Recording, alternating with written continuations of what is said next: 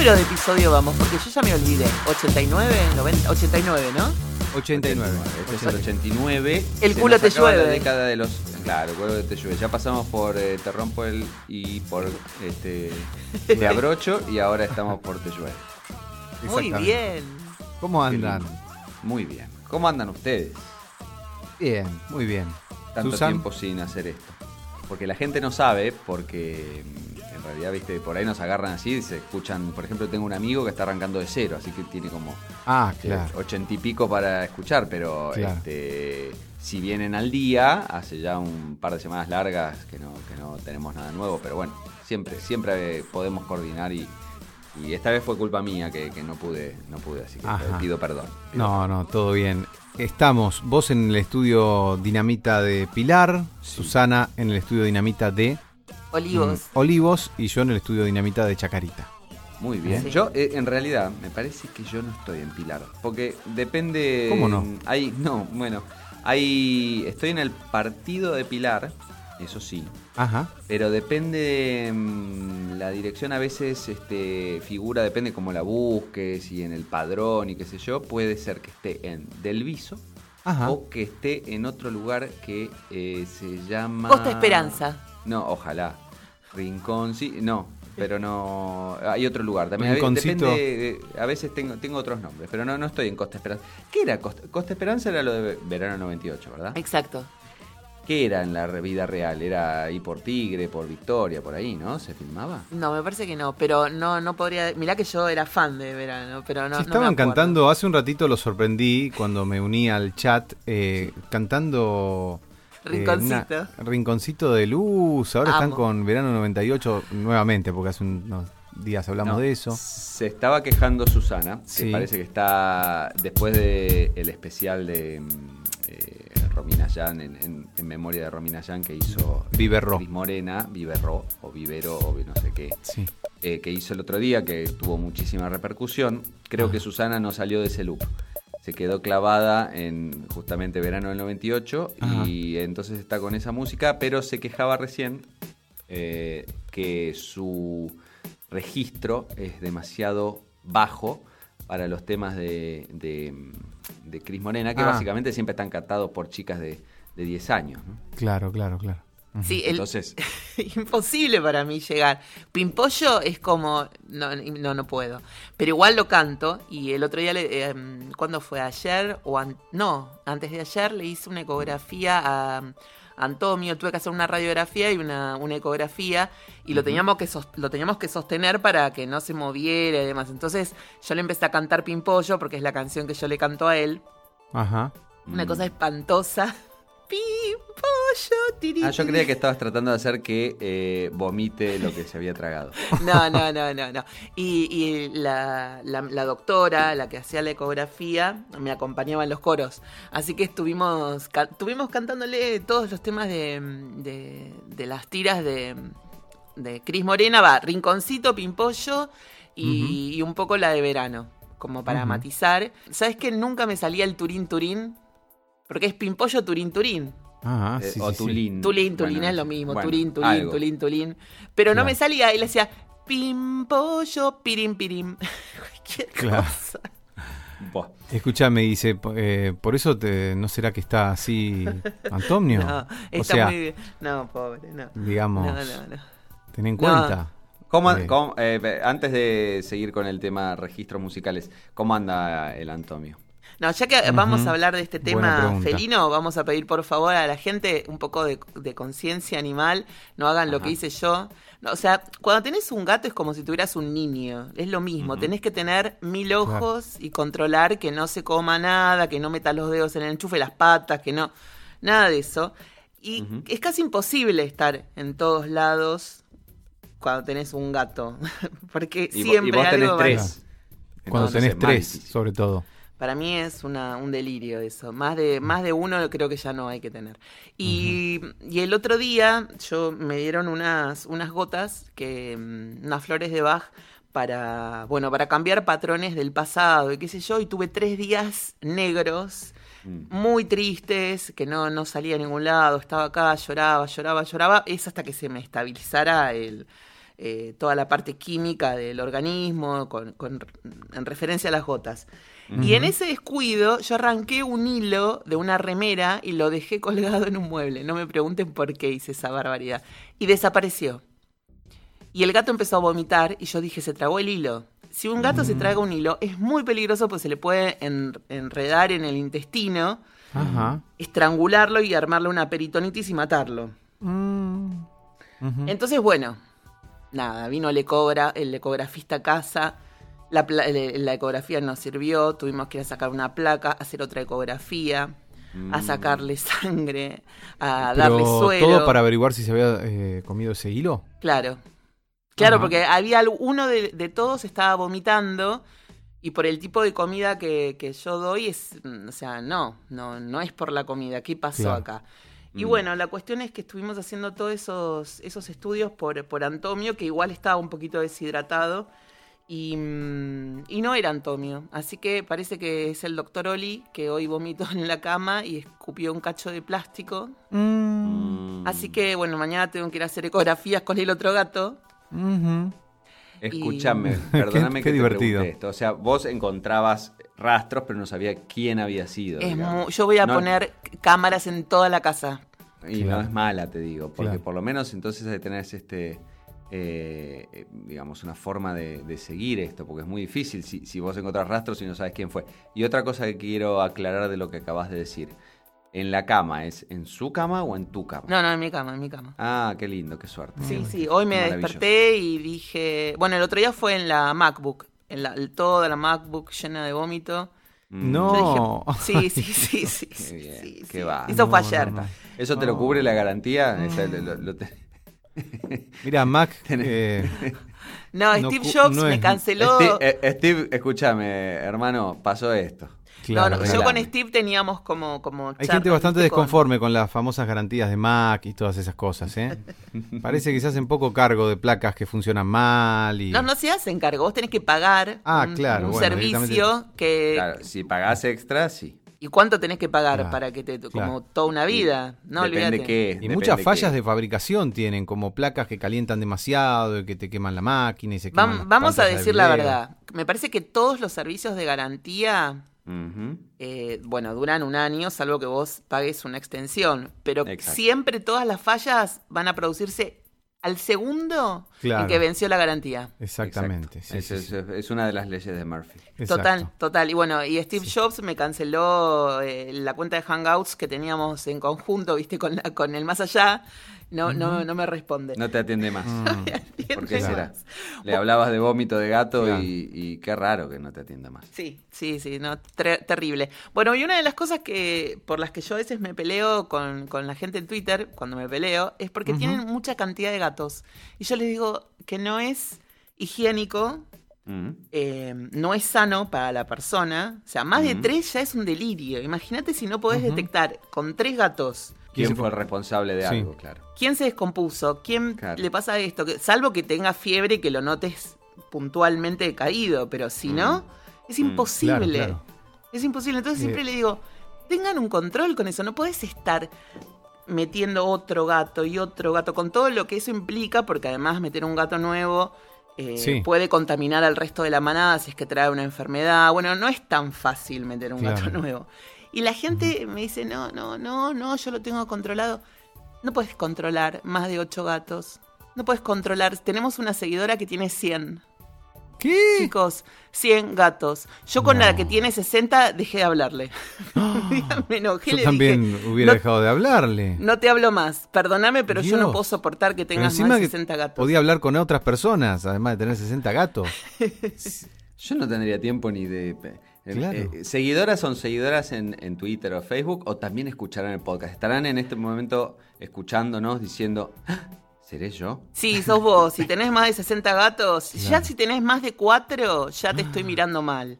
Eh, Si tenés 20, Pero ¿dónde vive una persona que tiene más de 60 gatos? Es, eh, bueno, es una locura. Es la señora de acá del barrio que, bueno, falleció, eh, tenía, no sé, 20 y era invivible. Lo que era pasar por la esquina de tu casa. Sí, obvio. No, de mi casa por suerte no, la otra esquina, una cuadra y pico. No, no, Déjenme preguntar, cuando se murió la señora, porque estaría buenísimo, ¿se la comieron sus propios gatos? no sabemos. Mm, Uh, no sabría Pero- decirte, Habría que pero me averiguar. gustaría Pero imaginar yo- que sí. Yo pasé inmediatamente después y había policía, bomberos y toda gente limpiando la zona. Sí. Mm. eh, así con, con- con cosas bastante contundentes, porque imagínate cómo sacás todo. Igual, supongamos que esta gente es súper higiénica. ¿Cuántas cajitas, salvo que tengas un jardín y hagan todos en el pasto? ¿no? Mm.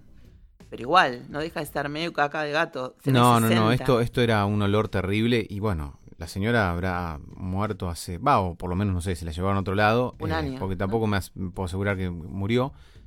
Y no, medio año, ponele, o casi un año. Sí, El, seguir el el olor, olor. es igual, sigue habiendo olor y sigue habiendo Claro. gatos. No sé cómo es eso. Mm. pobres igual, habría que llevarlos a algún refugio.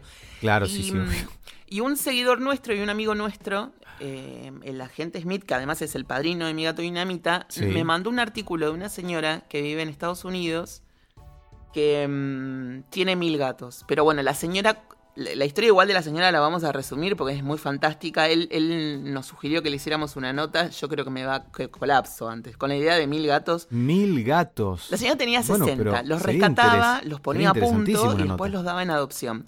Pero Hasta tuvo, ahí fantástico. tuvo un momento en que los 64 gatos que tenía dormían en la pieza con ella.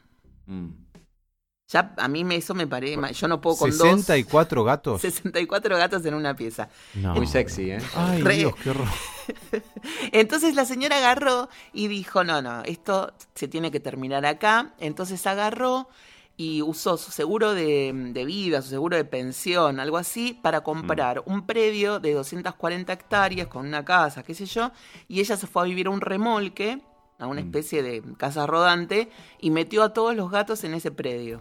Mm. Y ahora tiene mil, pero tiene 45 personas que la ayudan, Ah, Claro. bueno. y además tiene voluntarios que van y le llevan de comer y hacen la comida y preparan. Y Dios mío. esos gatos ella los vende.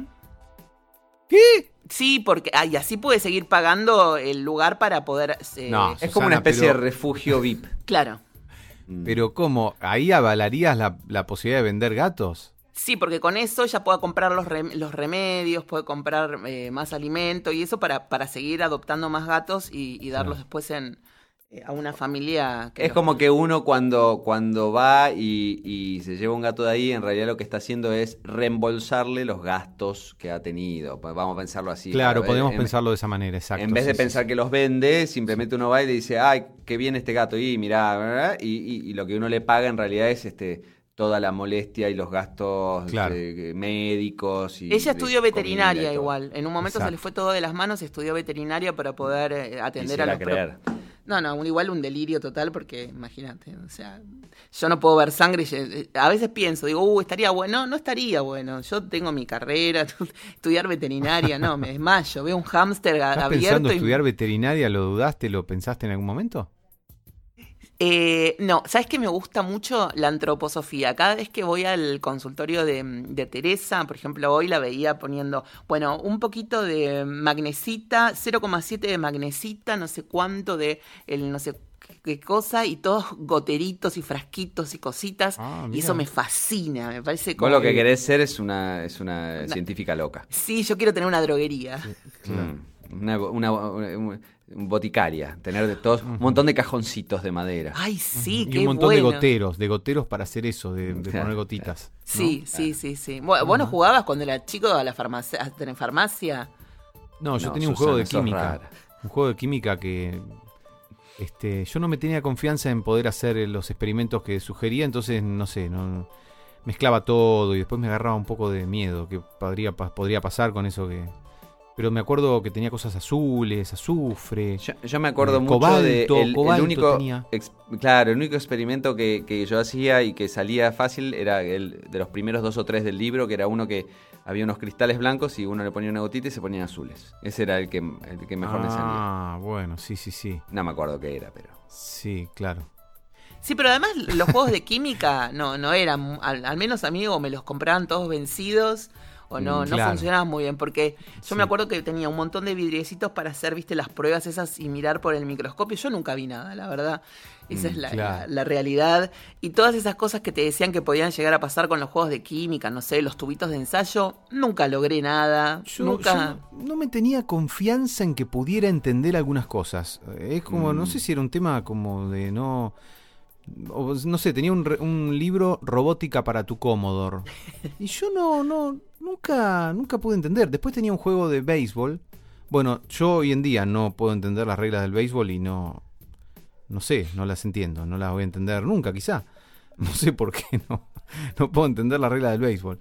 Eh, y era un juego de béisbol que me habían regalado, tampoco lo entendí nunca. eh, así que es como que muchas cosas no, no, no podía entender, no podía entender. Y entre Pero ellas, me, me gusta tu mesura, sí, que vos decías, no lo entiendo, eh, Sí. pero viste que hay gente, que hay, hay chicos, sobre todo, que son más lanzados. claro. No entiendo esto, pero no importa, ¿eh? y se mandan y por ahí prenden fuego la casa o el juego de béisbol lo adaptan quedaba- a hacer algo, pero vos, vos tenías, conocías tus límites. Algo así, como si conociera mis límites y creyera que mis límites eran hasta ahí nomás. Y así, así fue que recién a los treinta y pico de años entendí do, re, mi, fa, sol, así, los acordes, acordes menores, todo eso lo entendí recién a los treinta y pico, porque eh, tocando el piano desde los 16 no, no sabía nada de acordes, de música, no sé por qué. Bueno, pero Tenía tenés todo, una- todo un otro lado que, que, te, que te ayudaba a, a hacer música a pesar de no saber el do, re, mi, fa, sol, así. Sí, puede ser, puede ser, qué sé yo, yo tocaba, pero claro, no podía tocar con otras personas porque nos poníamos a tocar y me decían, ah, esto es mi, ¿qué? Y no, pero es tan simple entender lo que es un acorde de mi, tan simple, y no, no sé, era como, no sé, extraño, hay algo ahí de, de, de extraño de la... Porque se puede Igual- entender un libro para robótica, un libro... Y bueno, además programaba y me gustaba y hacía Claro. cosas que estaban buenas. Eso, iba- eso iba a decir, que vos además programabas, entonces mucho de no entender. No sé por qué había cosas que no podía entender y no. No sé. Pero bueno. Qué, qué interesante, qué interesante. O sea, te, te- te- te frenabas. Decías, esto Sí. no es para mí. Y ya, así, ya lo pero no era, no era la decisión, era la acción. Claro, no es claro, para mí, claro. no era una reflexión. Ahora No reflexiono. no- ¿por no era consciente, vos No, podía entender. pasaba, ocurría. Claro, claro. Bueno, yo todavía no Muchas estoy cosas de ese tipo. Como el juego de béisbol. cómo monetizar, por ejemplo, mi gato dinamita. El otro día me metí en una página, Mm. cómo monetizar un Facebook. Y hablaban de cosas que, bueno, me exceden. Por ejemplo, el, el ej- el ejemplo, mejor dicho, que ellos daban era un pibe que mm, sumaba más de 100.000 followers por minuto. Mm. Yo dije, bueno, ya está. O sea, no es mi Lo que pasa caso. es que Internet está lleno de esas historias de, de éxitos eh, así, este, completamente brillantes y, y rápidos. Y, y- y no todo el mundo puede hacer eso. Este, a la larga me parece que, que hacer las cosas más o menos como a uno le parece que está bien y, y, mm, depender del el boca a boca y de las recomendaciones, termina siendo, porque cuando uno se quiere mandar y hacerlo de forma artificial, eh, es muy difícil, muy difícil. Aparte, eh, yo no les quiero decir nada y esto lo digo en secreto que no nos escuche nadie, ¿no? Pero... No, quédate tranquilo en ese sentido. Eso nadie. Pero, ¿cómo vamos a monetizar esto? Estamos charlando cualquier huevada. No podemos monetizar nada nosotros. Y adoro este programa, pero. eh, bueno, Facebook puede ser. Vo- Vos. No, ahora. no perdemos las esperanzas, Tinto. Con Hablando en no serio, perdemos el, las po- el esperanzas. podcast me parece que es inmonetizable. Pero, pero, pero. sí, sí, Me gusta creo. ese baño que- de realidad que Tinto eh, da. No nos vamos a salvar con esto. Pero sí me parece que se puede hacer algo muy piola con lo que haces vos, Susana, de el tema de la alimentación de mascotas y en particular gatos. Eso sí me parece que hay, hay algo ahí, hay una oportunidad. Sí, sí, coincido, coincido plenamente. Voy a consultar en los sueños, ¿viste? Me voy a programar a ver si alguien me tira una respuesta desde, desde algún lado. Sí, va a ser el más allá. Pensé en Steve Jobs y Steve Jobs no me quiere hablar. No te tiene que atender. Pero bueno, por ahí, a ver qué otro muerto tenemos que nos pueda Yo explicar creo que cómo podría llegar a imitar a Steve Jobs. Lástima que no tengo un buen inglés, pero. Invítalo, Bueno, el, eh, Uh, he has a voice with an S uh, very special. Do you understand me? The the, the voice uh, he makes with the the the S, the letter S, is is uh, like this, a kind of uh, voice. Shh, shh. ¿Entienden esa S? tenía Steve una S Jobs. sibilante, ¿no? Una S rara, una S con la lengua. A medio doblada. afuera.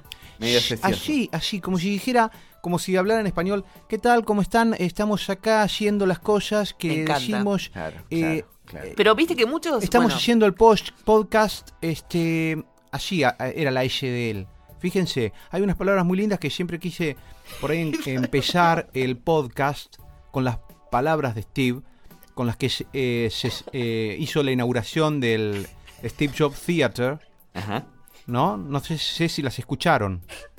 Eh, que lo pa- pasaron unas palabras de él cuando inauguraron sí, el, nuevo, el exacto. nuevo lugar del nuevo campus. Sí, Sí. eso lo, lo escuché. Podríamos escucharlo porque es lindo lo que dice, Es muy lindo. pero esa es la S de Steve Jobs, ¿no?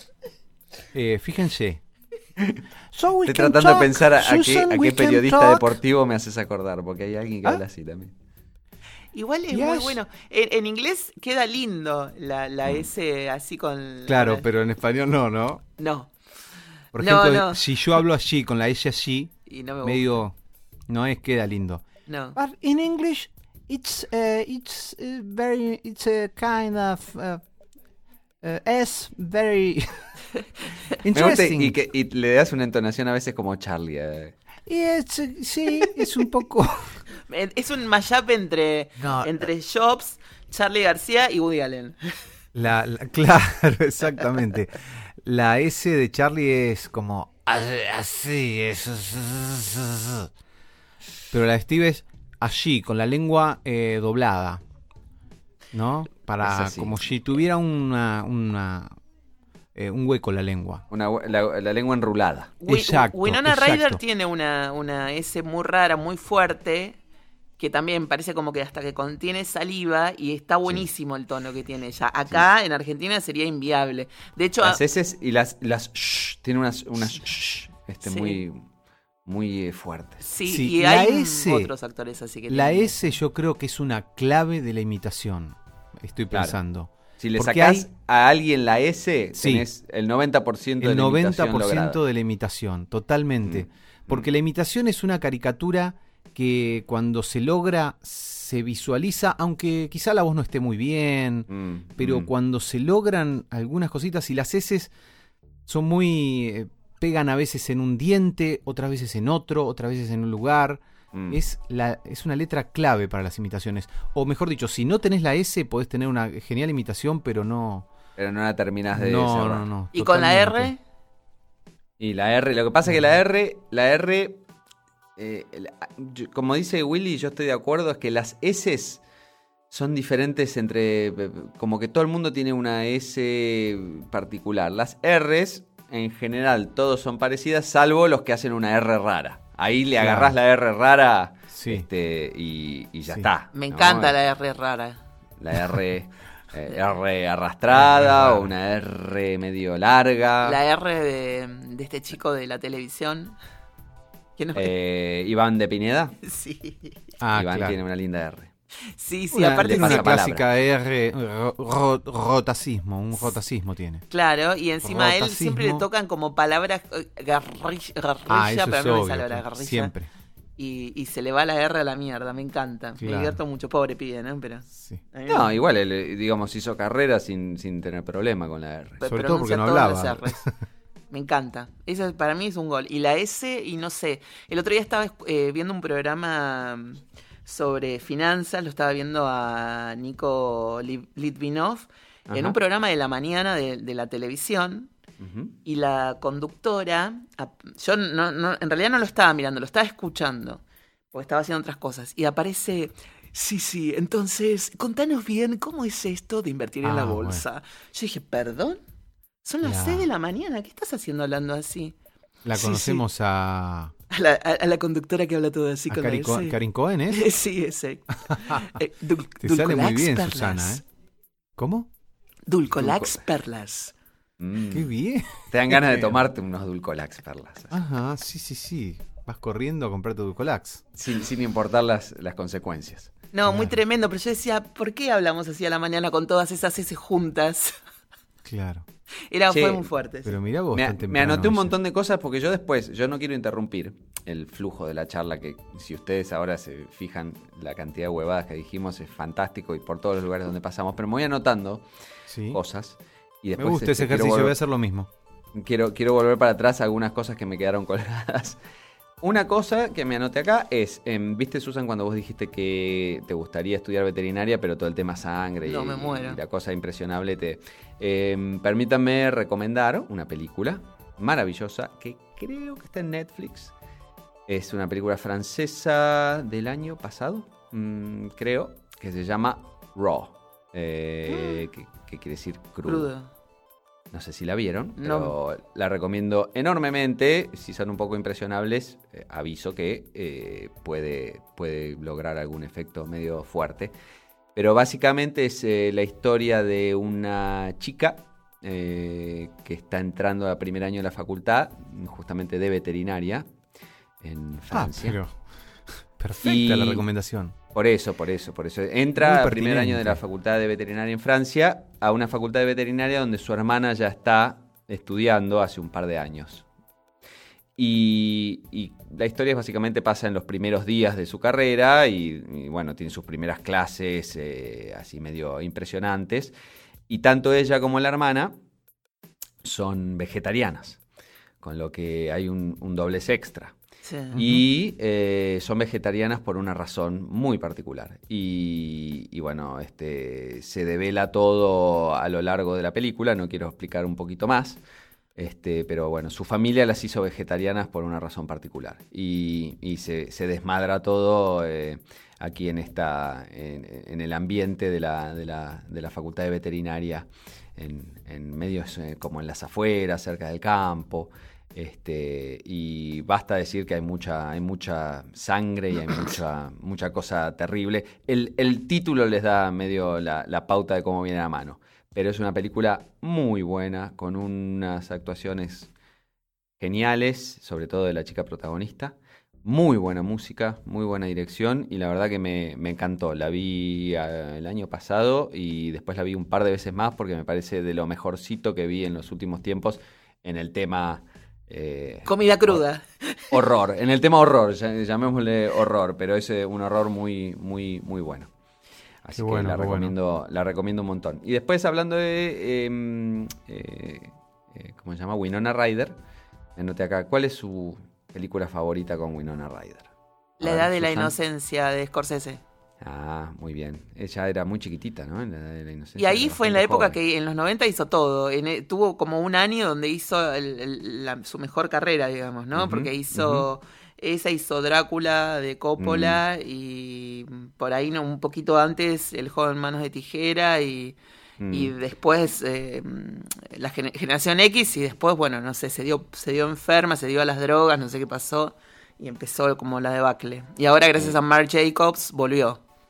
Este, retomó. A mí, mi película favorita, creo que por lejos, de Winona Ryder es Beetlejuice. que Me encanta. y me parece que ella está fantástica y, y toda la película me gusta, ¿no? Pero es mi, mi, actuación favorita, que creo que debe ser de las primeras de su carrera. Claro, sí, no junto si con tenía- Bolas de Fuego.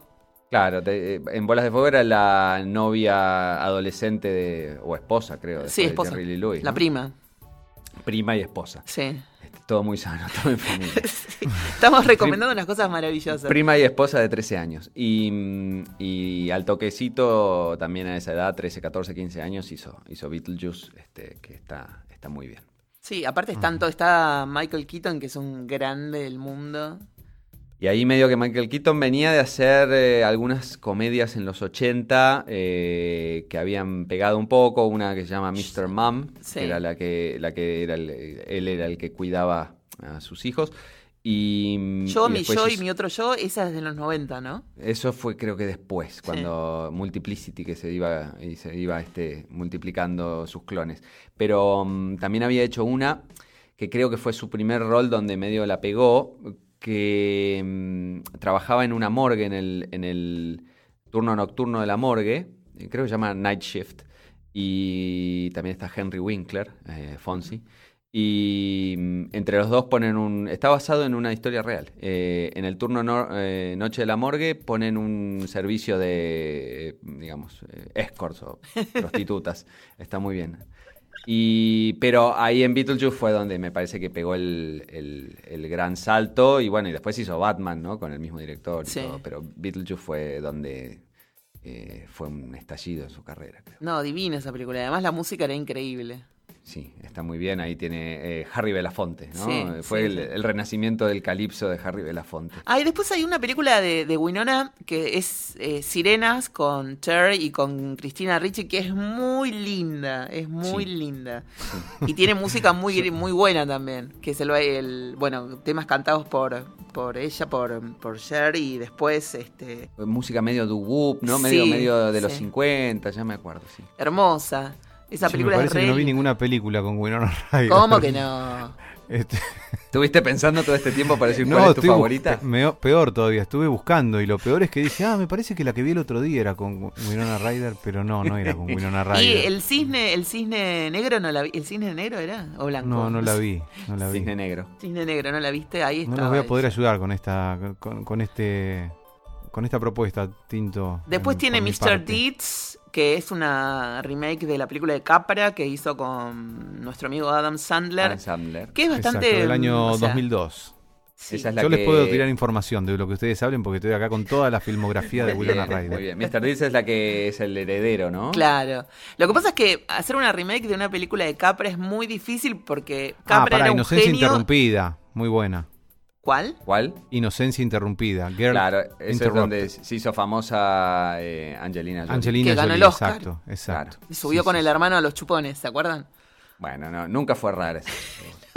No, en esa época hacía tráfico de sangre hablando de. de- de- En Girl Tenía- Inter- en Inocencia Interrumpida hizo de Susana, un personaje llamado Susana. Sí. Ahí Bueno, está. genial, Por esa película Susana me se llama pareció- Susana. Claro, Alucinante. totalmente. Mi mamá y- me, me puso el nombre en honor a, bueno, a, a esos dementes que estaban en, en ese show. Escucha, no, sé que no la vi ¿no? Inocencia Interrumpida. La empecé a ver porque estaba, me parece, en Netflix y, y yo no sé si hubo un momento de sangre, un momento que alguien se cortaba algo, no sé qué. y Yo dije, no, Y yo son- no. es, un, es un establecimiento para mm, este, Chicas con problemas. Jóvenes, jóvenes eh, problemáticas. sí, Claro, y dije, así. no, yo no puedo, no puedo, no puedo con esto. No, es súper dura, súper, súper, súper dura. Es fuerte, es fuertona. Sí. Muy, muy, muy dura esa película. Hay una psicótica que vive, eh, que guarda pollos abajo de la cama. Ay, me muero. No, yo, te- Es yo te muy iba a decir que eso. como eh, ustedes como eh, gente que conoce el tema de psicología y psiquiatría, este eh, debe ser interesante ver todo sí, esto. muy interesante, muy interesante. Pero es, es como una especie de heredera, por otro lado, pero de, de, de, eh, ¿cómo se llama? Eh, Atrapado sin salida o, o algo así, ¿no? Claro, De es como más- Películas que pasan en manicomios Sí. o instituciones similares. Sí. Y después hay otra muy linda de ella, que, bueno, por supuesto es, es menor a todas las nombradas, pero porque no se la conoce mucho, que es cómo armar una colcha americana, Ah, sí. que está buenísima, que, que ella se está por casar. Y entonces va a la casa, vuelve a la casa de su familia, digamos, de su abuela, y todas las vecinas de, de la zona de Georgia, Atlanta, le, le hacen un, un kilt, una colcha, le- con Sí, es como una cosa tradicional, cada uno hace como un cuadradito. Claro, hermosa es esa película. Y cada una de las señoras cuenta su historia de, de- de pareja, digamos. Los fracasos, eh, las relaciones que duraron, bueno. Y está, es muy linda. Y cada una hace un, un cuadrado del, del kilt en relación a su experiencia. Eh, es linda, es linda, es linda y trabaja este chico Dermot Mulroney, que es una bomba. En la sección Mi gato dinamita olivos lo, lo queremos mucho. A mí me pasaba en una época que Delmot Mulroney me lo confundía con uno que se llama McDermott. Claro. Dil- Dylan McDermott. Entonces había Sí. un Dylan McDermott y un Dermot Mulroney Sí. y se me confundían siempre Sí. en mi cabeza. Para No, que no, sepan- no, es imposible. Dylan McDermott es el que trabaja en Steel Magnolias, que hace... Flores de Acero, el marido de Julia Roberts. Sí, y que tiene cara así como de, de animal, no sé, como de un animal tipo topo, no sé, una cosa así medio rara. Sí, sí, tiene como muy largo el espacio entre la nariz y la boca. Sí. Bueno, ¿No? yo, lo, Yo estaba tratando de. Estaba tratando de pensar en películas de Winona Ryder y me acordaba la última que había visto y digo, ah, esa era Winona Ryder, con lo cual, bueno, ni siquiera presté atención a, Claro, claro. a la claro. ¿Y cuál era? Eh, Pero es confundible, quizá, no sé, No. que me, me matan, con Anne Hathaway. Bueno, puede Hathaway. ser. Por lo blancas, sí. ¿no? No, Eh. ojo, ojo grande. El ojo grande. Ah. El ojo grande, quizá, ¿no? Ojo Pero grande y expresivo. Entonces, cuando ellos se, asombran, a- a- a- agrandan los ojos así. Sí, sí, sí. Son de ojo Y- grande, sí, sí, sí. y sí. bueno, Sobre todo y- cuando están flaquitas, como eh, eh, Anne Hathaway en Los Miserables, que eh, está casi, digamos, este, desnutrida, es todo ojo. Te impresiona un poco, parece un alien. Claro, Hathaway nació en 1982 Sí. y Ryder... En el 72. No, ¿es más grande que yo, Winona Ryder? Por ahí está. ¿O en el sí. 70 o en el 72? ¿En qué año? Winona Ryder nació en el año 71. Bueno, por Ah, mira. Así mira que, vos, sí, cinco sí, años sí. más grande que yo. Una piba. Es una Sí. teenager. Escúchame, y bueno, ¿qué, qué película viste además de Coso interrum- de, de Inocencia Interrumpida? ¿Yo? Sí. Eh, mirá, creo que ninguna más. de ella. De Winona Ryder ninguna más. me parece que no, me parece que no. Vi el listado y no. Eh, no, no, no. De Winona Ryder no vi ninguna. Yo estuve viendo mu- como muchas cosas. Zulander, quizá, pero no. no. Celebrity, obviamente la vi, pero no me acuerdo de nada. No me acuerdo de nada. aparece no sé por en, qué. esas, en esas que son medio corales, claro, se te mezcla todo. se- Claro. Ella claro, era la actriz que, que, te- que- que estaba haciendo un papel en la calle cuando se la encuentran. eh, ¿Cómo se llama él? Kenneth Branagh. Claro. Qué bárbaro, pero ustedes tienen una memoria increíble. Eh, Qué alucinante. yo- a mí me pasa que no vi mucho, pero las que veo me las acuerdo. Y sin verlas no me muchas acuerdo veces, ni la como que me que quedan ahí. pasada. Supongo que hay cosas importantes que me olvido, pero las películas eh, quedan guardadas. ¿Cómo que no Qué ves bárbaro. mucho? Ves de todo y además tenés como una especie de bibliorato en la cabeza que decís, bueno, están dando una serie que cuyo ¿Yo? Este, No, em, creador es Pedrito Ricotero, Sí. que nació en Arkansas. eh, No, pero ahora internet hace que eso no sea útil, porque no, no, no, no tiene gracia. Salvo que te hagan, estés en un programa de preguntas y respuestas, no te sirve para nada, ¿sabes? Y Hoy- bueno, pero vos fuiste a un programa de preguntas y yo respuestas. fui, Y ganaste yo fui. casi. Yo fui y perdí, perdí en la... Ya lo conté esto, ¿no? Pero ¿con qué pregunta perdiste?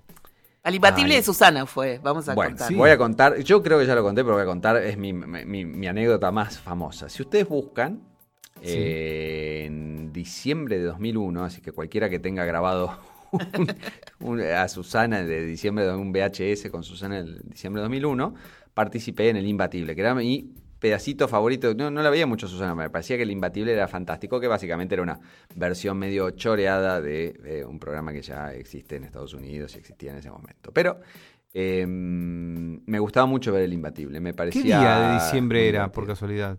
¿Cómo? ¿Qué día de diciembre del 2001? Ay, no te sabría decir porque yo grabé un día El y salió 18, como, Claro. el salió como 23. una... No, fue antes de la, la debacle porque...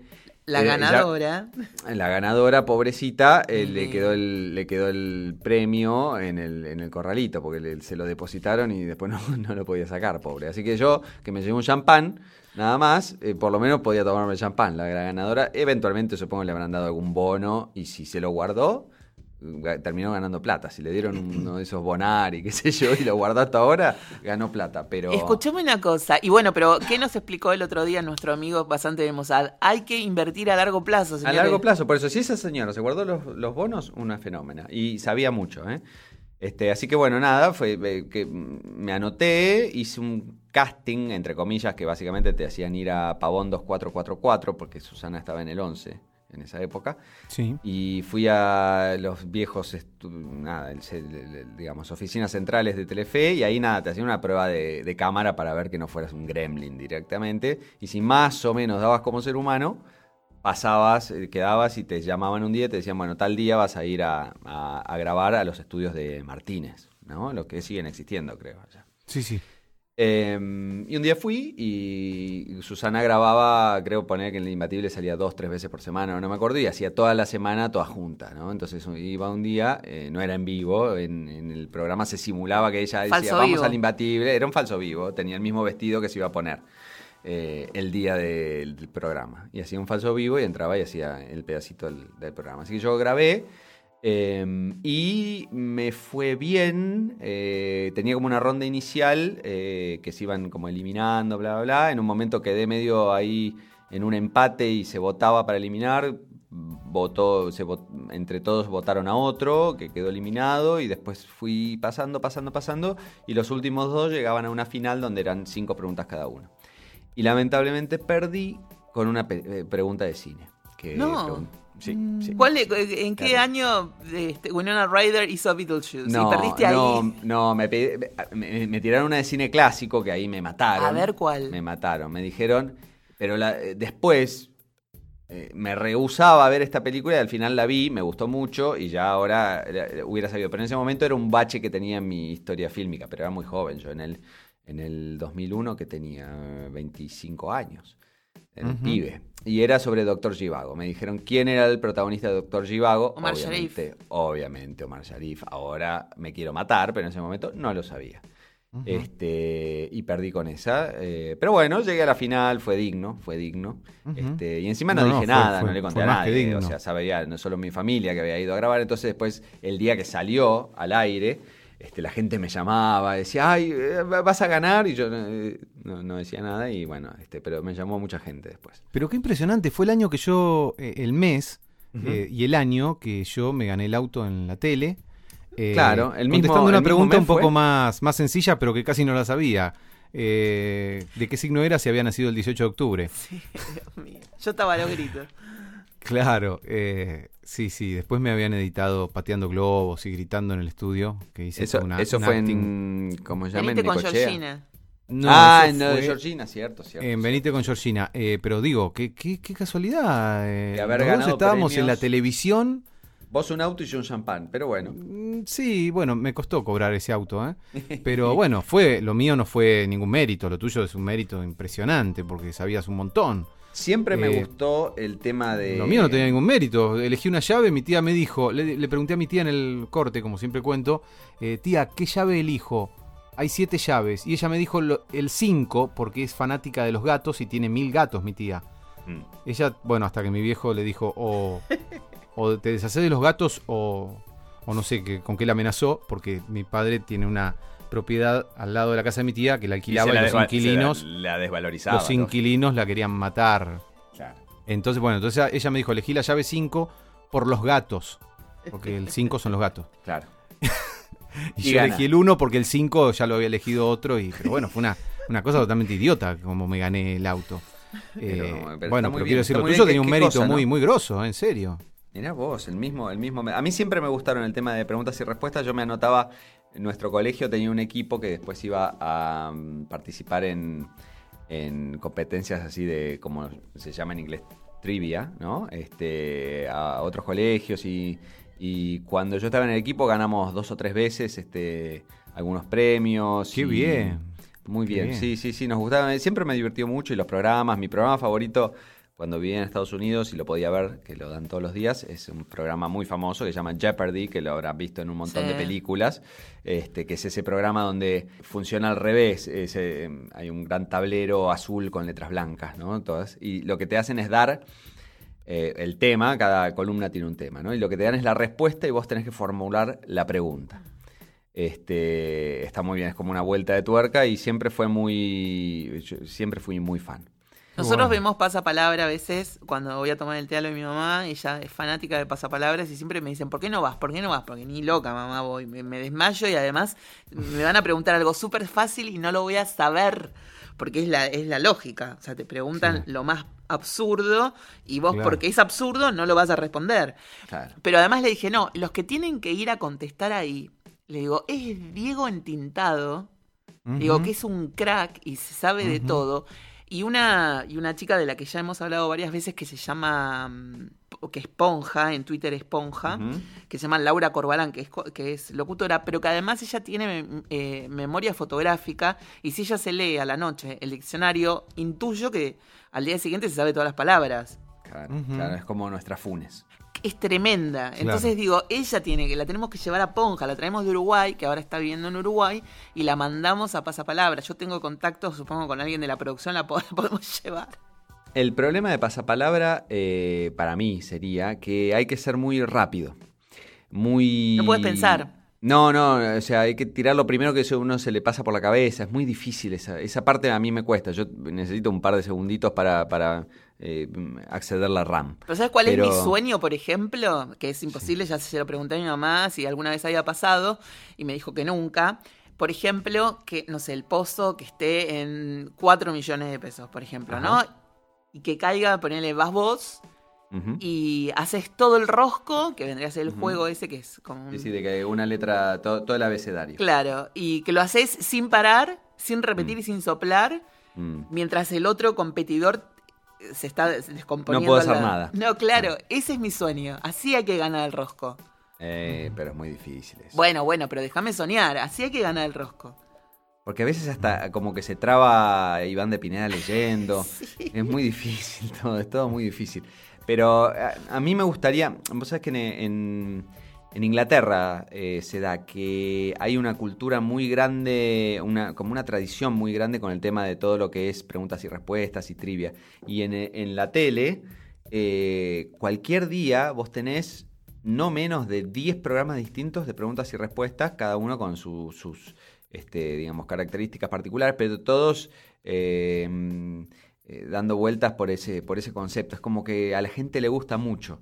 Eh, y acá nos falta, este, después del imbatible de Susana y qué sé yo, no, no, no, no hay mucho eh, dando vuelta eh, de, de- de ese tipo de programas. Como que Sí, me o parece si que no, no, el- no rinden. El nivel de las preguntas es muy, muy sencillo, ¿no? Eh, pero, pero yo me acuerdo que mm, de, de chico un, un pariente de la familia, medio primo de mi papá o algo así, había ido a, eh, y volvemos siempre a los mismos temas, de tu amigo eh, Claudio María. María. Domínguez, había ido a Odol Pregunta. Eh, y existía, existía todo eso, este, de, todavía existía, y en la radio, hab- venía de la radio y se había trasladado a la televisión, todos estos, los programas de preguntas y respuestas y de, y de cultura general, y me parece que cayeron medio en, en- en declive y ahora, salvo pasapalabra, no se me ocurre otro que haya, ¿no? Bueno, podemos hacer lo siguiente. En nuestro programa, cada vez que venga un invitado, le hacemos cinco preguntas. Cinco preguntas, pero del tema que sepa, por ejemplo, a Ezequiel el otro día, cinco preguntas de, de- economía, pues, o, de, o de cultura general, y... Ahí le damos, eh, se gana uh, unas, unas comidas eh, caseras hechas por Susan. Bueno, Así que ahí, en vez de monetizar, perdemos plata. sí, sí. No, desmonetizamos el programa. Eso es más fácil, desmonetizarlo. Desmonetizar es más fácil, perder plata es muy fácil. Exacto. El otro día una, una amiga me decía que yo tenía que escribir preguntas para el carrera de mente sobre los Kennedy. Claro, claro. Uno, uno puede, está muy bien, porque... Sobre varias cosas podés escribir vos también, ¿eh? Pero Sí, en, en preguntas. Odol pregunta, en Odol pregunta creo que era así. O sea, uno elegía un tema. Era por yo- temática, sí, sí, por tema. Claro, yo soy experto sobre X. Yo no me acuerdo Claudio. María cuando ganó de Sí, qué era experto. Mitología griega. Ahí ¡Ay, está, por ejemplo. La Mitología Ilíada y la Odisea. Ahí está, ahí tenés. Mirá que tenés que ser experto en mitología griega. A ¿no? los mm, ocho años. No, una, una pesadilla. ¿Y no se acuerdan de ese programa genial que hacía Pancho Ibáñez en Canal 13? Eh, Tiempo de siembra. Tiempo de siembra. Me acuerdo que una Tiempo vez había ido a participar Axel Kuchevaski, esto fue en Ajá. los 90 y estábamos con Natalia Méndez, arroba Natu Méndez en Twitter, y con un chico que salía con ella en ese momento, mirándolo, mirando el programa, sobre todo para mirarlo a Axel, que bueno, él... Contestaba sobre cine. me Claro, y además dirigía la cosa y era, viste, éramos todos medio fans y qué sé yo. Y le hicieron una pregunta que nosotros estábamos indignados porque para nosotros había contestado bien y se la dieron por, por se la anularon, que era Uh, Sí. A ver, pregúntame a ver si digo la misma pregunta, eh, la misma respuesta que Axel o la que esperaba Pancho. bueno. En la película de Roman Polanski, El bebé de Rosemary, Sí. ¿se ve la cara del niño? Mm, qué difícil. Qué Hace mucho que no la veo. Chan, chan, yo- chan, chan, chan. Corre el tiempo. que- ¿eh? Yo creo que sí. Pero debe ser no. no. la ¿No? Yo creo que no. No se ve. Es que en realidad, claro, o sea, toda ¿Quién esa no quiso verlo, el bebito ese? Por eso Toda- diría que no. Como se mezcla, viste que ella tiene todas esas visiones y bla, bla, bla, este, que, que cree que está volviéndose loca y eventualmente se da cuenta que no. Pero toda la escena del final, estoy seguro que no se ve, pero yo no sé si le aparecen sus, en su- en sus delirios antes, pero esa escena del final donde ella, eh, digamos, eh, espero no estar haciendo un spoiler, ¿no? Pero adopta su rol de madre eh, y acepta la situación, creo que ahí, nada, claro, no se ve nada, ¿no? No, no se ve nada. Ella corre la cortina de la cama, de la cuna, Mm, pero no se ve nada. Grita, pero no, no Mm. se ve nada. Mm. Pero igual la duda siempre existe, porque uno tiene los ojos del diablo clavados en la mente.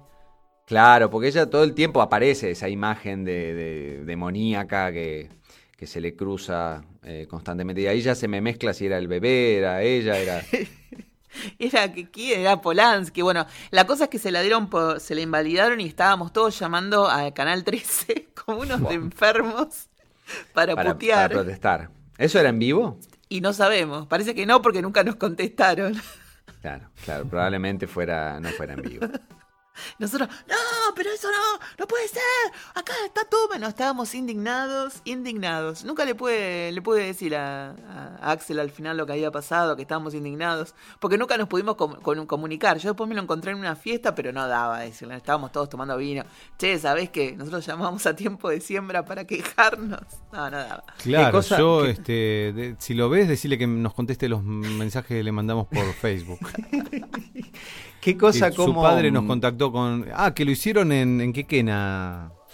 Nos dijo claro, el padre. lo contamos acá, ¿te acordás? ¿Lo Claro. contamos al aire? Todo contamos Sí. al aire. Fue al Ah. aire, fue al aire y, y nos Ah. quejamos con Axel y tampoco se nota que no escuchó el programa, qué raro. Yo conté que, le- mundo. que en una época, cuando quería invitarlo a ver un corto de un amigo, que, que justamente es este amigo que está- con el que estábamos viendo Tiempo de Siembra, yo le mandé una serie de cartas, una... una- en, en un sobre y un papel rosa, creo, o lila, y todos los días le dejaba una por abajo de la puerta de la editorial.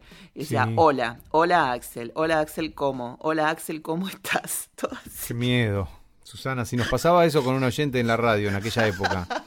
Sobre eh, no, en ese horario que laburaban ustedes a las 3 de la mañana, no sé qué hora tenían ustedes. Claro, a mí me mandaban unas Te llegan a mandar rosas uno de de- esos, no voy a laburar nunca más. por, por el envío de unas rosas en porcelana fría que me había mandado una oyente, casi me tiro del, del Ay, piso ¿puedo de arriba de la anécdota? radio. Me hicieron, me hicieron acordar algo.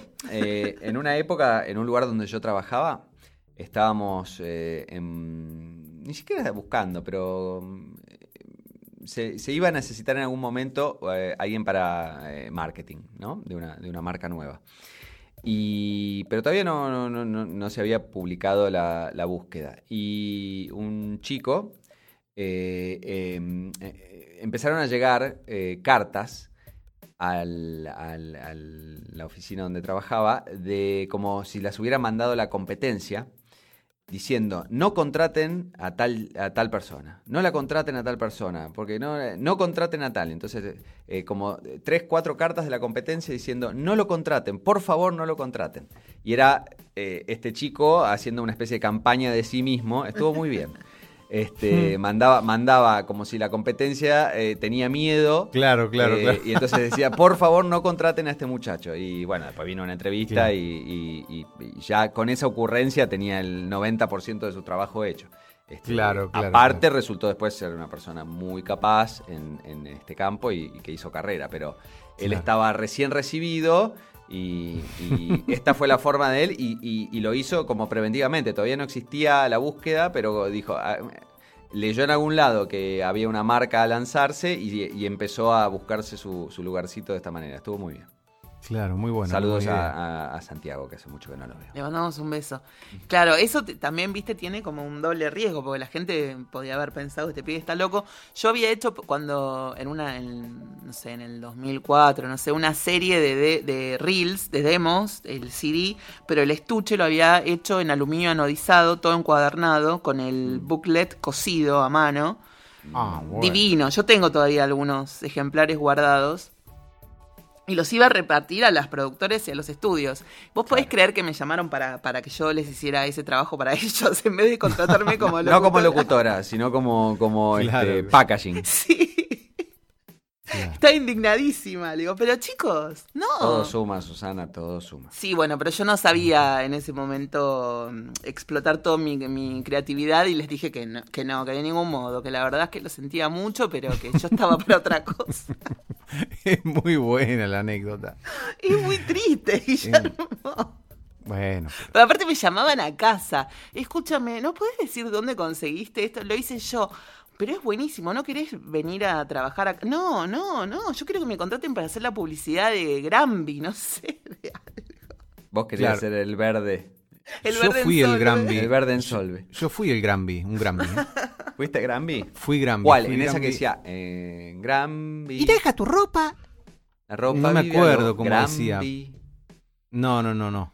Eh, yo reemplacé en realidad en uno de los últimos comerciales Al, Gran- al Granby original. Al Granby original, que era el- además el dibujante y que era un hombre muy mayor y no ya no le salía el- su propia voz. Yo creía que ibas a decir eh, el Granby original estaba en rehabilitación porque cayó Yo grabé droga. eh, Y deja tu ropa como nueva en solo 15 días. días, no me acuerdo cómo era, para que si lo voy a buscar. Mm, eh, bueno, este mm, ay, no sé, algo más iba a contar, pero no me acuerdo. No, muy genial, muy genial.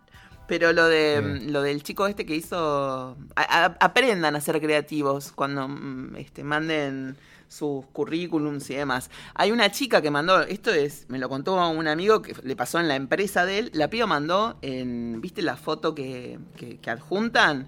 Sí. Una foto en bolas. Bueno, claro. ¿Qué tipo de empresa era? No, no, no, es Era- una de comunicación la- y marketing. Para la diócesis de... Uh, ahí, para, para, a ver, a ver. Rinde mucho más que otros jabones. Y además tiene un perfume que dura en tu ropa por siete días. Granby, más lavados, más perfume. El de los siete días eras vos. O sea, El de los te, 7 días era yo. se te- se te escuchaba ahí atrás. Estaba, Granby. estaba la, la S de Guille. Sí, sí, sí. Estaba la S mía, es verdad, es verdad. Em, sí. Eh, bueno, bueno. y. mm, eh, nada, bueno, hice eso. Ahora estoy viendo acá, hice muchos dibujitos. Eh, el otro día me invitaron a hablar en un festival de cine de animación. Ah, sí. A mí, al creador de Dibu, el, el dibujante de Dibu, Ajá. eh, el, el director de todo eso, un genio realmente el tipo lo que hizo, y a la voz de Dibu de ese momento, de bueno. ¿quién era? Y él, Cecilia Gispert. Ah, mira. Eh, bueno, y yo, claro, cuando me preguntaron qué había hecho, no me acordaba de nada, pero. Ay, Guillermo, por favor, te lo pido, basta. Repasando, Muxi- viste que hay un Muxi montón de animación. Pero si vos el otro día contaste Ay, también que había sido. eh, bueno, un Power Ranger no cuenta como animación, pero es un personaje. Claro, no contaba como arrimación. Igual terminé, terminé gritando como Power Ranger para hacer un broche de oro al, al papelón de. Y lo peor de todo es que le, les mandé a ustedes dos Sí. un mensaje hablando, Sí. porque se olvidaron de poner mi nombre en el programa. Entonces me llamaron como para desinvitarme porque iba a ser feo para mí. Entonces todo era muy raro, todo era muy raro. la Y vos encima te olvidaste, vos cuando tenés que hacer una presentación o que te llaman para hacer un... Vos me llamás a mí y yo te armo todo lo que tenés que decir. Yo te armo el speech de cómo Genial. venderte bien. Yo no me puedo vender Es bien, pero te puedo. Eso pero voy te a puedo hacer la vender a próxima vos. vez. Eso voy a hacer la próxima vez. Bueno, entonces, eh, nada, les mandé, les mandé un mensaje a ustedes dos riéndome de, de, de- así, de, de- de que no, mi nombre no estaba en el programa, no sé qué.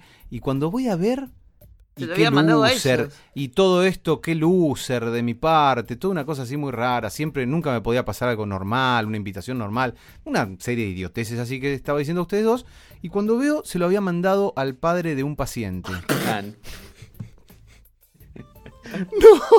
No, Borra- ¿Vos ¿Lo borraste o No, no. ya fue todo? No, no, me dice, eh, discúlpame, eh, no sé qué me dijo. no entiendo.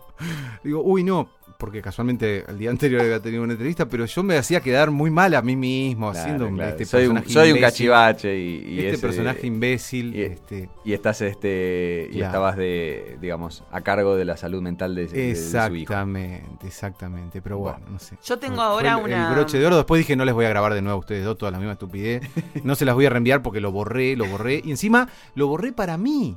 No, No lo borré no. para, para él también. Ay, no, horrible. Buah, pero bueno. No parás de triunfar, Guille. No paro de triunfar. justo el otro día est- estoy con una serie de. Bueno, esta- estas flores de Bach que, que estoy tomando son para eso, para, para valorarme más, para valorar lo que hago y todo eso te, la- te voy a convidar un poco. Ajá, por favor, por favor. Vos publicaste algo, una foto del otro día, ¿no? ¿De qué? Eh, de, mm, de cuando estabas en ese lugar de los, de los frasquitos y eso. Ay, sí, claro, soy muy. Pero esa, esa es la Ah, Yo veterinaria. pensé que era de tu gato ese lugar. Con- Ah, es una veterinaria. Claro, es la veterinaria. Ahí ah, hace- tenía pinta de veterinaria porque había una balanza. Me encanta ese lugar, me encanta. Hoy estuve y la verdad que en un momento en donde ella estaba preparando un montón de, de re- bueno, remedios para mi gato y, y y le estaba pasando una fórmula a alguien por teléfono, yo estaba fascinada por esto que de- decía antes. Porque sabía la magnesita, el 0,4% de magnesita y el Rudbicon mortupi, no sé cómo se llaman, los, los- los- pero me parecía mágico. Yo decía, encima se acuerda, se acuerda los porcentajes. Qué maravilla. Como si hubiera estudiado, ¿no? Claro, como si tuviera un vademecum en la cabeza. Ah, no, me, me parecía fascinante. Y, mm, y los frasquitos, y tomar, reciclar este frasqui, estos frasquitos que, que están para reciclar, y entonces la asistente los lleva y los lava y los pone en no sé dónde. y- ah, todo mágico, todo mágico, salvo la parte de, de sacar sangre. Es, al- es- es lindo eso de sentirse científico loco. Hay un lugar, esto, eh, esto va a ser mucho más. eh, No, no- no curan a nadie, ni están salvando ninguna vida animal, ni, ni, ni de persona, ni vegetal. Pero hay un lugar, eh, hay un par de lugares, pero bueno, pasé por uno mm, en- en- cerca de donde yo vivía hace unos años, en Estados Unidos, que mm, uno puede hacer su propio perfume, básicamente. Ay, sí. Y está ambientado tipo así, botica vieja, entonces este, tiene todas las fragancias en pequeños eh, frasquitos y digamos son, son extractos y fragancias y qué sé yo, en, en cajoncitos de madera, todos, eh, toda una gran pared, ¿no? Y entonces uno va y dice, básicamente obviamente tiene gente que lo, que lo guía para que no diga, mezcle cualquier cosa y termine oliendo a, no sé, guiso de lentejas. Entonces eh, dice, bueno, a ver qué tipo de perfume te gusta. Bueno, me gusta tal, tal otro. Que yo, bueno, a ver, a, vos te gusta, no sé, el sándalo, la pimienta, el tabaco, o el cuero, o la rosa, o lo que fuere. Y van armando un perfume a medida y después uno deja... eh, digamos, cuando, cuando queda conforme con Como ese la perfume, pinturería. Claro, uno Código. queda, queda la formulita ya, eh, se lleva un frasco y además queda la fórmula para la próxima vez este, recrearla si uno quiere y, y obviamente queda guardada en una computadora, pero además hacen una fichita de esas eh, también antiguas este, y ponen todos los, digamos, eh, porcentajes este, y, y- y proporciones de, de todos los eh, componentes del, del perfume y del aroma. Entonces, este, es todo así medio antiguo a propósito, es todo bronce y madera. La verdad que es muy lindo. Qué bueno, qué bueno. No es como Fuegia. Fuegia hace eso, ¿no? ¿O no? ¿Quién? Fuegia. No sé quién es Fuegia. Eh, hay, hay una casa de perfumes que es así acá. Ah, puede ser, puede ser. Pero no, no estoy segura si es la, la misma, el mismo sistema. Igual me encanta, me, me parece alucinante. Y con los test, viste que Inés Barton, si vos Claro, le- hace. Claro. te hace un blend. Claro, si vos le decís, mira, ese cumpleaños de, de Willy, de mi gato Dinamita, y me dice, bueno, a ver, contame cosas de él. Y bueno, estas cosas que contás no las voy a decir, voy a poner todas las cosas buenas. Eh, hace música y le encanta cocinar y le encanta el lemon pie y el limoncello, entonces seguramente te va a poner algo de cítricos y, Mm, y claro. algún limoncito de, no sé, ¿de dónde son los limones? Viste, pues ya te pone vainilla de Madagascar, pero los limones no sé de dónde son. Y no sé, los cítricos me parece que tienen- vienen de hace mucho, deben ser de Europa, ¿no? ¿Qué sé yo? Bueno, ponele. O de eh, Medio Oriente. o- Limoncitos de Medio Oriente con un toque de, no sé, bueno, de todo eso. Y, y te arma un blend para vos y se llama eh, Willy, ponele. Y entonces cuando, si vos lo querés repetir, le decís, ¿me podés hacer otro Willy? Y entonces te hacen otro blend igual y te lo llevas. Claro. Hay, hay un par de documentales, seguramente en Netflix hay, ahora no se me ocurre ninguno, pero puedo averiguar para la próxima, mm, acerca de la gente que se dedica a ese tema y el tema de la gente que tiene nariz, eh, creo que se llama nariz. hecho, Olfato, los- olfato absoluto. Ol- Olfato absoluto, pero a los hombres, eh, por lo menos en inglés, lo llaman noses, o sea, directamente son narices, ¿no? Sí. y, mm, y- y que se dedican al tema de confección de perfumes. Y hoy en día eh, el tema del, del aroma ya es un, o sea, hay eh, casas de, de moda o de, digamos, de lujo y qué sé yo, que tienen el perfume que, que- donde abren una sucursal en el mundo, este, mandan ese perfume y lo ponen en atomizadores eh, o, o lo que fuere. Para que cuando uno entra ya sienta ese perfume y directamente te transporta, o sea, ah, este es el olor a Prada, por decir algo, ¿no? O este es el olor a eh, Dolce Gabbana. Eh, y por ejemplo, en nuestro, digamos, en nuestro fauna vernácula, tenemos a. Si uno va a cualquier hotel, aquí o en otro lado, o, o los restaurantes dentro de sus hoteles de faena, faena Sí. tiene su eh, Sí. olor. Yo pensé justo ilustrarte después que vos hablaras con el faena. Claro, el faena tiene olor a faena. Totalmente. Es muy, muy, muy característico. Muy particular, es fuerte, es este, un Sí. olor, llamémoslo masculino, porque hay mucho de cuero y tabaco, y este, digamos, olores tradicionalmente masculinos, pero está, es muy, muy particular. Y si uno va al hotel de faena en Miami, tiene el mismo olor que eh, el faena de acá. Ajá. Este, Es la fragancia de faena. De, ¿No hay shoppings también que tienen eso? Por ejemplo, el Alto Palermo tiene un olor muy Hay, una, hay un olor a Alto Palermo. Uno entra y hay olor a Alto Sí. Palermo. Yo no sé si es a propósito o quedó el blend de eh, los materiales que han usado para el techo, Claro. para la acústica, para el piso, rico para pegar. Hablando no sé del blend de cada casa, o sea, la casa También, de también mis puede padres en Necochea tiene el olor de la casa de mis padres, el olor de la casa de mi amigo, el olor de la casa de mi otro amigo. Y eso y es una mezcla de todo, porque es una mezcla Sí. de el- los materiales, de la cocina, porque hay olores de la cocina que si hay, uno cocina mucho con, por decir algo, ajo, va a quedar Claro. flotando un poco de ajo siempre en el ambiente. y ya que vamos a los olores, las pieles también. Claro, Las personas lógico. tienen su olor característico. Seguro, seguro. Yo Entonces, me imagino eh, que Alan Faena este, ¿Huele a cuero? Huele a, a ese. a- digamos, si uno, si uno agarra a Alan Faena en el medio de un, de, de un 10K, debe tener olor a, a sus hoteles. Fa- Alan sí. Faena es Yo muy creo que amigo sí, de una oyente estar- nuestra.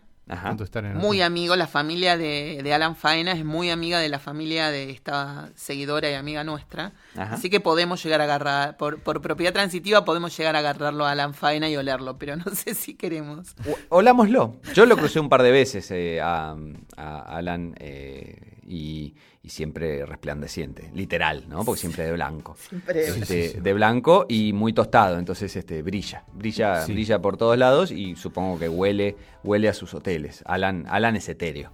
No sé si sus oficinas están en el mismo lugar, eh, pero en una época eran ah, enfrente al hotel, eh, en esa en esa carpa, especie de carpa blanca que hay frente a, sí, frente hotel. al, Ahí frente al hotel, sí. fue su lugar de, en- de su oficina en un tiempo. Mm. Y quiero, no quiero contar, ya que estamos, eh, que tengo un amigo, eh, muy amigo mío, que a veces este, estamos en algún lado y hace un poco de frío y se tira encima un- una frazada o algo así, como Alan, que siempre anda con medio con un poncho, así que yo. Entonces cuando nuestro amigo se tira la frazada lo llamamos Alan Faina, porque no llega al nivel de Alan, pero es, es un Alan Faina, es una, un faena un poco más devaluado. Claro, claro. Muy genial. Vos sabés que, mm, hablando de esto de las narices, eh, viste que cuando vos tenés olfato absoluto, tenés como un montón de, de, de otras contraindicaciones, por ejemplo, muy... Bueno, Inés Bretón era la que tenía Migranes, ¿no? claro, porque sos muy sensible a todos los olores. Entonces, imagínate que entras en un lugar donde están tirando lavandina o donde la gente se perfuma mucho. Te y, voltea. yo, y yo cuando no tengo rinitis, cuando no tengo alergia, no me, no me- no soporto los olores, no soporto olor a perfume, no soporto el olor a los jabón, un, un insoportable. olfato así, ¿no? Qué tortura. No, es, es imposible. Por eso es mejor andar con rinitis en este caso porque no olés. O olés poco o, o- o olés dosificado. Porque si no, viste que en el perfume, en los colectivos o en la calle siempre hay como una, un, un combo de, de olores. Y una vez yo estaba hablando con unos amigos y les digo, no sé, me voy a dar una ducha y había tenía todos estos, estos jabones, a mí me encantan los jabones, em, de... em, Uy, me olvidé en la marca. Pero es una marca que hace cosas muy, muy ricas, de ja- jabones como unas mezclas de semillas y perfumes. Y, y me acuerdo que yo decía, ay, voy a usar este que es con naranjitas de la Mesopotamia y no sé, y aire del Congo y no sé qué. Ajá. Y cuando dije, qué rico bañarme con este coso de naranja. Y cuando salgo me fijo en la caja y decía, manzana asada. Yo dije, se me fue la nariz, el, el olfato absoluto a la mierda. Le digo, en un Claro, claro. Porque cómo confundir naranja con manzana, ¿no? Bueno, Claro. un desastre. es como, Por eso yo ya no pongo sinopsis de las películas, porque digo que mi película se refiere a un tema y la gente después dice otro, entonces, bueno, no. ¿Y tu, bien, pel- está bien. ¿Y tu película olor a qué? Digo, tu película tiene olor a mar. Mi película. eh, no sé, no sabría decirte. Necochea tiene olor a viento, me parece.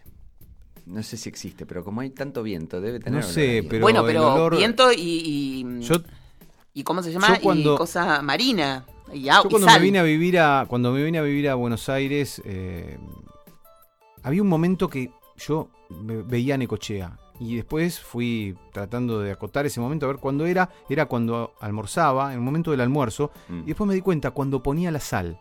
claro. O claro. sea que ahí me di Olor cuenta que Necochea huele a sal. Y claro, lógico. A eso Claro, bueno, por eso le decía olor a viento y a cosa marina, sal. Claro, olor a Exactamente, sal. exactamente. Y mi- Eso que y vos mi decís así. casa yo debe tuve todo un oler- proceso.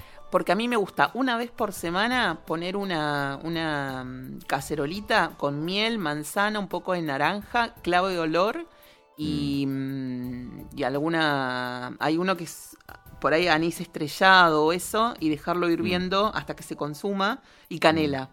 Claro. Y entonces dejar ese olor que es como olor a hogar. Sí, olor a eh, eh, otoñal suena. ¿no? Claro, me encanta. Y el otro día lo hice y me olvidé y se me quemó la casa. Ay, no, no, no. Así que Bueno. con, con un toque de quemado. Y- bueno, hablando y de olores, me, un me viene otro detalle. Eh, es impresionante la diferencia de olfato que tengo con Silvia. Es impresionante. ¿Quién es Silvia? Silvia. Ah, tu mujer, tu Susana, mujer. Mi señora. Silvia. Silvia que no es. Silvia. La mamá de Carlitos y Ah, Estela. La mamá de. Carlitos y Estela. Claro. Eh, bueno, y, y es impresionante la diferencia de, de- de olfatos. Eh, uy, qué olor. ah. Y yo digo, ¿qué? No, no, no, ¿Qué olor? No siento nada. O, viste, no sé, el olor que tenía tal cosa. No, nada. Claro, y a vos te parece Mucha- rico y mucha ella feo y viceversa por ahí. Exacto. Qué, uy, qué rico. Mirá el olor a fresias que hay en vivero el otro día. Yo olía la fresia de al lado, no, no le sentía nada de olor. Mm. Bueno, eh, impresionante esa Yo, diferencia de yo lo que tengo es un, un olfato muy relativo. Y esto, eh, la gente que es del sur, mm, eh, como yo, eh, le, le va a pasar. A mí me pasaba lo siguiente, cuando iba hacia la facultad o hacia Buenos Aires para algún tema a la mañana, eh, el olor del riachuelo es eh, asqueroso. Es, eh, es realmente repugnante, pues es un olor muy particular y muy fuerte y, y es olor básicamente a mugre, podredumbre y, y- y contaminación. Pero por ahí yo volvía, no sé, digamos, a las 10 de la noche y todavía no había cenado. Y lo último que había comido era, eh, no sé, al mediodía. Y venía con mucho hambre. Y a esa hora, el olor del riachuelo, el mismo que me daba arcadas a la mañana, se me hacía como a, a alguna comida. El mismo olor. Y, y pasaba por el riachuelo y me daba hambre en vez de darme asco. Y era el mismo olor. Entonces también mi olfato cambiaba de acuerdo a mi, al momento del día, a mi- Claro. mis sensaciones particulares. Había unos, unos popcorn que, que se vendían hace mucho, cuando yo era muy chica, que, que eran importados y venían como en una cajita, no sé, medio rectangular, que tenían un, un olor muy intenso, pero muy intenso a caramelo, ¿viste? Y yo me acuerdo que el riachuelo sí. a la tarde tenía como esa cosa dulce, muy fuerte, muy... que me, Como, como a, a manteca Sí, y, y caramelo. sí, sí. Pero yo creo que es cuando uno tiene No, hambre. estamos que- llegando a niveles muy extraños, ¿eh? que, el, que el riachuelo, te, oler el riachuelo produce hambre, eh, a manteca y caramelo, Este, las notas este, que despide. este programa arrancó con vómito de gato y termina con el riachuelo porque todo es un. La realidad es un Claro. círculo común. Por Dios, te lo pido, por favor. Eh, no, pero es verdad, a mí, yo te digo, si ahora me decís, definime el olor a riachuelo y yo me acuerdo del popcorn ese que, de- de- que venía en esa cajita. Me acuerdo Claro. perfectamente. Así que yo lo asocio a eso, te sí, sí, sí. Olor a, a caramelo. Ay, podemos terminar el programa eh, con el, hab- hablando del riachuelo con la versión de Diego El Cigala y Bebo Valdés de Nieblas del Riachuelo, que me gusta mucho, ¿eh? si, la Mm. podem- si la podemos poner. Y si no, corten esto y no pongan nada. No, pongamos, pongamos, pero antes vamos a hacer una, ya que estamos en primavera, que arrancó la primavera. Gente, si tienen No, no, perdón. animales, gatos y perros, ojo con las flores, ojo con las plantas muy lindas, pero son tóxicas y muchos pueden causar la muerte. Ah, pero no empezó la primavera todavía. ¿eh? ¿Cómo que no? Bueno, eh, ya es 21, debe estar por empezar. Eh, Lo que pasa es que una El cosa es la fecha y otra cosa es el solsticio. No, pero viste que El- el 21 el todo el mundo sacó eh, las plantas y las flores al, al, al- al balcón, están todos como... Hay flores y plantas por todos lados, el polen, y, y bueno, la gente está como loca. El solsticio empieza mañana a las 22.54. El 22 a las 22.54. Igual, ahí, ahí- es el, ahí empieza. el momento en que estamos eh, equidistantes, digamos, o sea, está entre un trópico y el otro, digamos, el sol, cae, cae a pico en el Exacto. Ecuador. yo lamento eh, igual y decirles que la fecha que está como... que estamos esperando todos no es el 21 de septiembre, sino el 21-22 de noviembre, que es cuando Júpiter sale de Escorpio finalmente y pasa a Sagitario, porque Escorpio este año nos está haciendo concha a todos. Me gustaría, me gustaría creer en esas cosas como para darle una razón. ¿Querés que te, a querés esto que te explique? pasando. ¿Querés que te No. te dé detalles? No, no, no, no, ninguna. Perdón, eh, no es solsticio, es equinoccio hoy. Equinoccio, sí, sí, equinoccio, equinoccio. Yo había dicho solsticio y me equivoqué y, y lo corregí ahí. Sí, porque quiere uno- uno decir que el día y la noche son del mismo. De ahí la misma X, duración. la- ahí está la parte de X. Hay un X. equinoccio de primavera y otro de otoño y después Exacto. el solsticio de verano y el solsticio de invierno. Bueno. Exacto. El solsticio de verano es el día más largo y que El es el día. 21 de diciembre o por ahí. O por ahí y el de el 21 de junio, el de, el de invierno. Qué ganas de volver, no, que, de que sea otoño 2019. Buah, te van a matar, te van a agarrar los de la banda en la primavera y te van a prender fuego. el Ya es difícil tener oyentes y nos estás espantando a la pinta.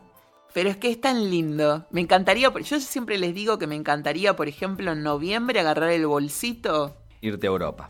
Ir con los tres gatos a Nueva York seis meses y volver en abril. Es que por eso eh, hervís esas cosas que hervís en tu casa, porque ese es olor a otoño. A vos lo que te gusta es el, el- el olor a, a fueguito, a hogar, a, a mermelada de la abuela. Eso es muy otoñal. todo Sí, me encanta, y me encanta. Y aparte, Sí, lo que y me gusta. quemado. Claro. Quemado. Lo que me gusta del otoño es la esperanza del invierno. ¡Wow! Soy re Wow. poeta. Ahí tenés. Me es encanta. una hermosa me, frase para. Me encanta, me encanta. Ya de, de solo pensar que tengo que guardar las, las mantas y que ya no vamos. Que, que ayer, por ejemplo, le pedí que me hiciera un, un, un iced tea a mi mamá en vez de un café bien caliente. Ya, ya me empiezo a deprimir. ¿Qué va a ser? Nu- nunca seremos felices. Turbio fondadero donde van a recalar barcos que en el muelle para siempre han de quedar sombras que se alargan en la noche del dolor. Del mundo que han perdido el corazón. Puentes y cordales donde el viento viene a aullar. Barcos carboneros que jamás van a zarpar. Al morir sueñan sin embargo que a la mar han de partir. Niebla del riachuelo amarrado al recuerdo te sigo esperando. Niebla de riachuelo, desamor para siempre me va aleando.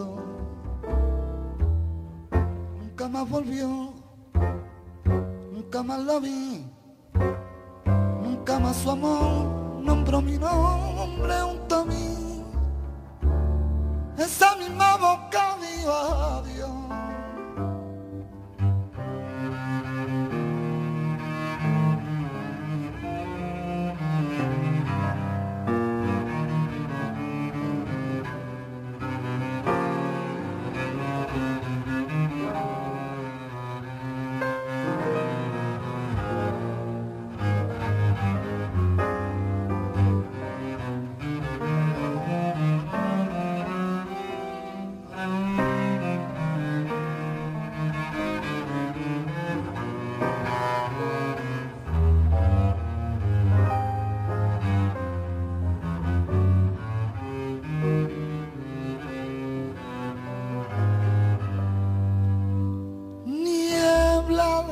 Riachuelo, amarrado a recuerdo, te sigo esperando. Niebla de riachuelo, desamor para siempre me va aleando. Nunca más volvió, nunca más lo vi. Nunca más su amor nombró mi nombre junto a mí, esa misma boca vio